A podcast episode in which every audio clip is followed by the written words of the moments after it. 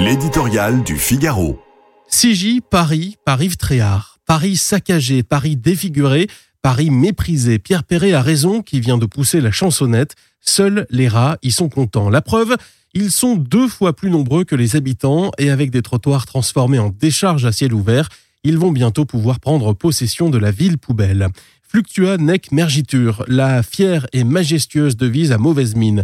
La capitale fait davantage penser au Titanic. Elle sombre, mais le commandant de bord a déserté. Au lieu de s'inquiéter de la salubrité de la cité et de la santé de ses administrés, la mer a pris le parti des éboueurs grévistes du secteur public qu'elle refuse de réquisitionner. Porte d'entrée en France, Paris sur ZAD est à l'image du reste du pays, miné par la gréviculture. Quand ce ne sont pas les éboueurs, ce sont les transports publics. Paris criblé de dettes, à plus de 8 milliards d'euros, elle a doublé depuis 2014 ankylosé par une bureaucratie impotente, deux fois plus de fonctionnaires que l'Union européenne. Paris livré à l'enlaidissement orchestré par les écolos gauchos, peinture jaune et plots en béton partout. Paris exposé à la violence, aux bandes et au trafic en tout genre. Plus cela va, plus son déclassement est flagrant. Cerise sur le gâteau, cette année, la taxe foncière y augmentera de 52%.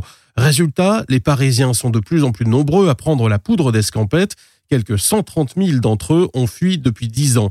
Les écoles maternelles et primaires ont perdu 10% de leurs effectifs.